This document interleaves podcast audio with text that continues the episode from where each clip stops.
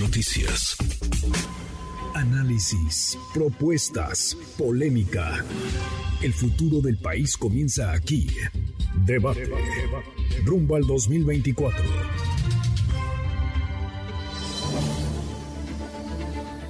Lunes de mesa, lunes de análisis, de debate de cara a 2024. Qué gusto, qué gusto verte, Adrián Velázquez. Adrián, ¿cómo estás? ¿Qué tal, Manuel? Un gusto estar por acá de nuevo. Gracias por acompañarnos como cada lunes. Daniel Cibaja, diputado. Daniel, felicidades, por cierto, porque eh, sabemos pues, lo que implica, además de la tarea legislativa, la académica y tú te, tú te graduaste, por eso no estás acá con nosotros en cabina. Te graduaste ya de, de una maestría. ¿Cómo estás, Daniel? Bien, Manuel, muchas gracias. Un saludo a todos.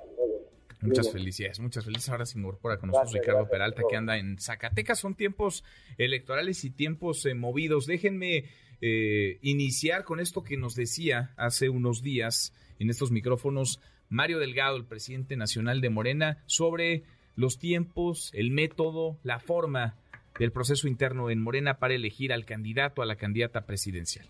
Sí, se abre de inmediato, lo hemos dicho, vamos a convocar a los aspirantes en la semana del 5, que arranca el 5 de junio, de, o sea, de inmediato no vamos a perder tiempo para platicar con ellos, que queremos hacer todo en unidad, queremos que haya mucha comunicación, que nadie se sienta excluido. Habrá convocatoria la segunda quincena de junio, el registro de aspirantes, pues seguramente la primera semana de julio. Quienes eh, cumplan los requisitos serán analizados por el Consejo Nacional, quien deberá emitir una lista. Me imagino que se tardará una o dos semanas, de tal manera que la primera encuesta se realice entre julio y agosto. La segunda encuesta, cuándo y cuántos y quiénes la va a definir la primera encuesta. Y esta tendrá que ser necesariamente esta segunda y definitiva antes de noviembre. Así los tiempos, terminando, digamos, eh, la aduana electoral del Estado de México y Coahuila, concluyendo eh, los comicios en ambas entidades. Los va a convocar, se reunirían la semana del 5 de junio, Adrián, y el 15 de junio se daría el registro. Eh, la primera de julio, la primera semana de julio, se llevaría a cabo, digamos, la inscripción de los participantes y la convocatoria, y después, entre julio y agosto, la primera encuesta. ¿Cómo ves los tiempos? Eh, largos, la verdad, largos, eh, a juzgar con lo que vienen marcando las, las encuestas. Eh, a mí me parece buena idea un, proceso más corto. Más corto porque la, la, tendencia que marcan las encuestas ya es bastante evidente, con la jefa de gobierno encabezando en, en cada una de, de, ellas, con una diferencia ya, ya bastante consolidada. Y creo que ahora estamos más bien en la, en la etapa de, preservar la, unidad.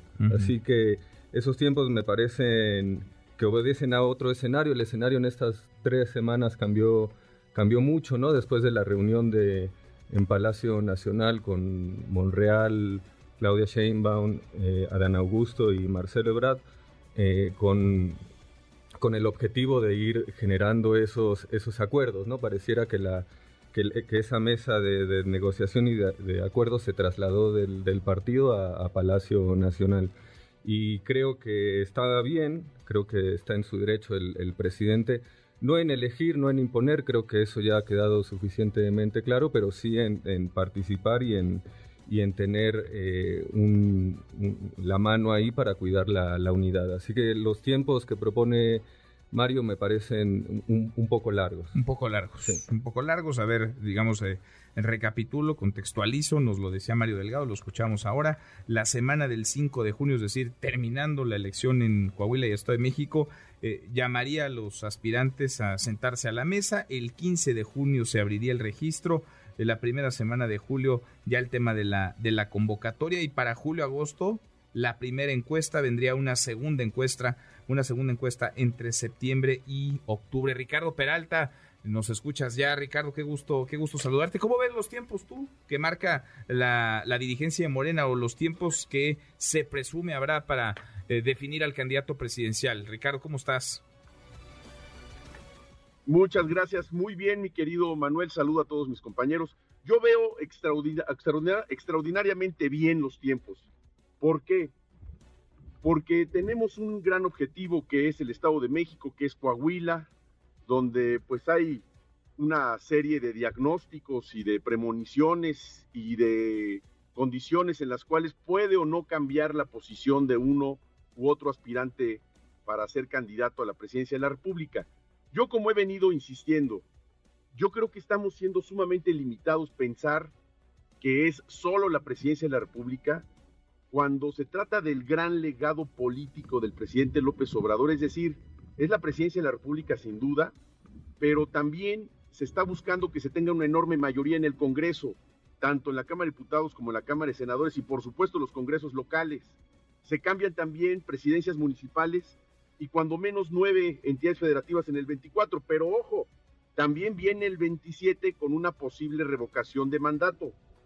Y en esa revocación de mandato, quien sea el presidente entonces, tendrá que tener esa presencia política, esa fortaleza política, porque si no se nos estaría acabando el sexenio en tres años. Mm. De ese tamaño es la importancia.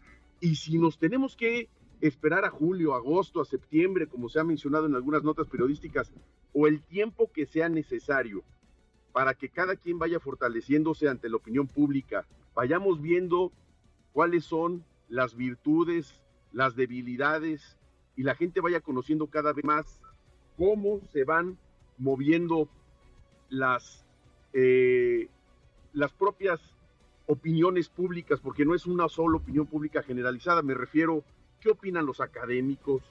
¿Qué opinan en el campesinado, qué opinan los ganaderos. Ahora, la lectura, Ricardo, es que si avanza el tiempo, universidades? Gana, gana Dan Augusto López eh, tiempo para crecer, porque lo hemos visto, digamos, en las últimas encuestas, eh, en una tendencia, digamos, al alza. Pues también es, es también conveniente, si estamos hablando de piso parejo, si estamos hablando también de una competencia clara y transparente donde se tiene que garantizar la unidad, el, licenciado Adán Augusto López Hernández empezó esta carrera que otros empezaron meses antes con una exposición, valga la redundancia, exponencial. Bueno, pues ya vemos cuáles son las consecuencias. La gente también coincide en que esa exposición exponencial pues pudiera afectarle a uno u otro expositor.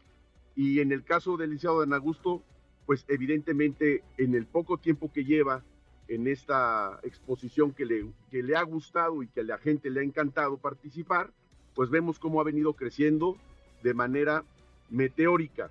Y dice por ahí el dicho popular, caballo que alcanza gana. Veamos qué dice la gente, que es lo más importante, pero sobre todo, insisto, ciertos sectores de la población, que son los universitarios, los académicos, los alumnos, los trabajadores del campo, ganaderos que cada vez más están dando su respaldo. Daniel, Daniel Cibaja, ¿cómo lo ves? Desde hace meses, hace prácticamente un año, Marcelo Ebrard viene pidiendo piso parejo, que haya definición, reglas del juego, que haya márgenes. ¿Cómo, ves las cosas, Daniel?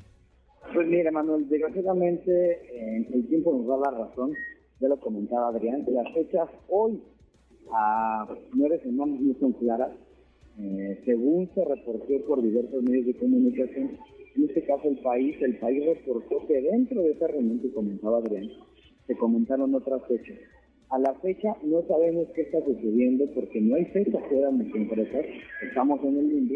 Y respecto a las encuestas, es una guerra de encuestas, ¿no? Algunas encuestas que, son atribuidas a la jefa de gobierno, a Magusto no tienen ni cinco puntos. Hoy, por ejemplo, nosotros salimos arriba en, la, en una encuesta. Me parece que la guerra de encuestas va a continuar, eh, habrá que ver lo trágico de esto no es lo que hemos dicho. Por un lado dicen unidad, por un lado dicen que es lo más importante legado del presidente, pero por otro lado uno observa unas actitudes totalmente contrarias a ello. Ojalá haya cordura, se ve complicado, Manuel, tú lo sabes, el ambiente político está muy complicado, ¿no? Tanto hace una semana el secretario de Gobernación hace una declaración en una entrevista diciendo que hace cinco años le robaron la encuesta a Ricardo Monreal, que tuvo que haber ganado y que curiosamente ganó Claudia Sheinbaum. Ese es el nivel de confrontación que hoy en día existe. Nosotros estamos tranquilos, vamos bien, como tú sabes, el canciller tiene una agenda clara, concreta, ha pedido eso que se han eh, negado a dar. Es increíble que nuestro partido no, no, haya, no haya dado contestación a esa manera. Y algo que pasó este fin de semana que también me parece que no pasó, pasó inadvertido en, los medios de comunicación, para los que somos consejeros nacionales, este fin de semana el Consejo Nacional que preside el doctor Durazo iba a ya nombrar a la comisión que iba a hacer el paquete, el paquete de proyecto de continuidad del presidente. Y desgraciadamente, eh, Manuel, en este proyecto había solamente perfiles afines a una persona. Entonces ahí cuando te das cuenta, Manuel, que las cosas no están tan fáciles como todo Entonces tú no ves, tú no ves piso parejo, no, no ves que vaya a aparecer ese piso parejo del que han hablado. No de piso parejo, Manuel, no, no veo ese tema de unidad, ese tema de ser camarada, de poner por encima del Te digo, aquí Ricardo dice yo, eh, Adán Augusto, Adán Augusto hace, hace una semana, menciona que se hicieron fraude a Ricardo Monreal y que él se ganó la encuesta, pero que en verdad no le dieron la candidatura. Eh, lo que pasa en el Consejo Nacional es complicado. Lo que también hace, por ejemplo, ayer el compañero Guadiana, ¿no? A todos los que han ido les ha agregado presidentes. Ayer va la compañera Claudia Sheinbaum y le dice que él está con ella. Imagínate, Manuel, no hay, en verdad, yo digo, en los hechos, claro que todos llamamos a la unidad, todos llamamos a la empatía, todos llamamos a poner por encima de su. En cada creo que concordamos todos. Pero en los hechos se ven muy disparetos y en verdad yo veo que se va a complicar este tema de la unidad porque repito la unidad es solamente de dientes para afuera. Mm, entonces eh, ojalá ojalá ojalá este, repito imagínate tanto que no arreglan claras Así de fácil, ¿no? hay, no hay, dice Mario Delgado que, que los va a convocar a los candidatos, los va a convocar en la semana del 5, que pasa, no bueno, a los aspirantes. Noroña, para que Noroña se queje, Manuel. Noroña se quejó y le hizo este, en verdad, ¿eh? con, mm. con, justa razón. Pero no, no inventes, ¿cómo, cómo, Noroña? Citar a Noroña, por favor.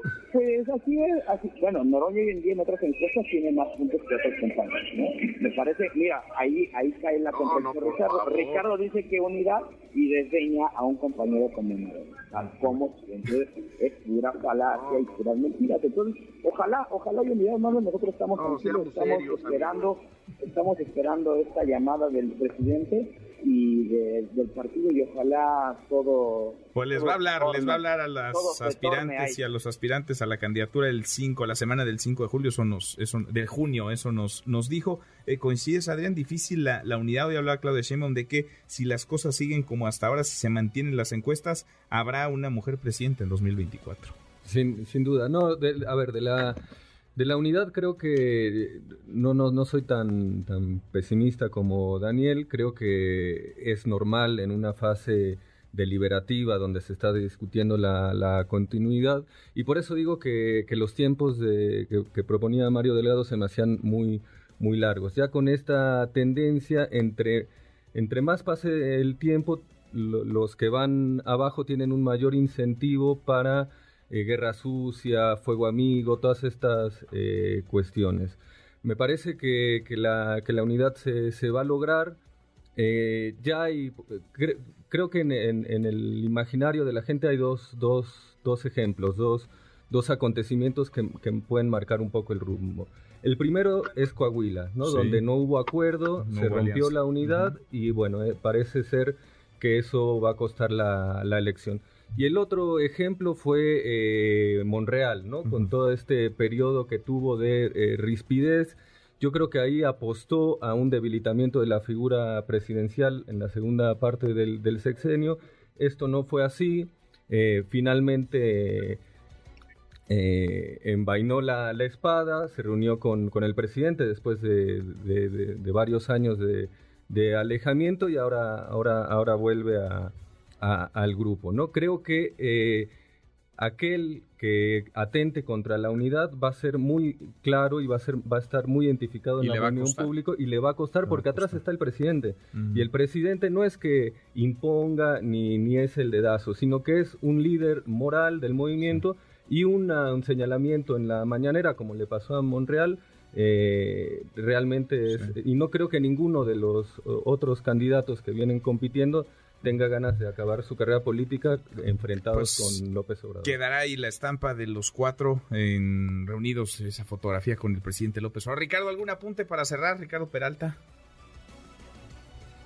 Sí, pues quisiera insistir que hoy por hoy el licenciado Dan Augusto López Hernández es el único que ha hablado precisamente el tema de unidad y no hay que menospreciar esto que tanto nos hace falta, no solamente al movimiento de Morena, donde algunos comentarios facciosos hacen precisamente que se divida la opinión.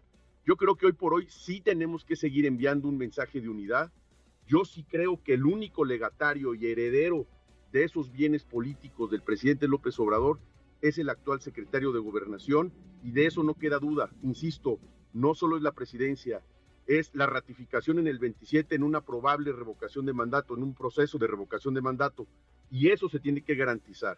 Hoy por hoy vivir enfrentados y sobre todo enfrentar al presidente de la República, como lo han hecho algunos, no solamente en sus dichos, sino con sus conductas, yo creo que eso no beneficia a nada el movimiento, por el contrario, lo debilita. Hoy por hoy, el licenciado Dan Augusto López Hernández es el que sigue creciendo y el que da certeza de unidad para todos los mexicanos. Ricardo, pues acá nos vemos el próximo lunes. Gracias, abrazo.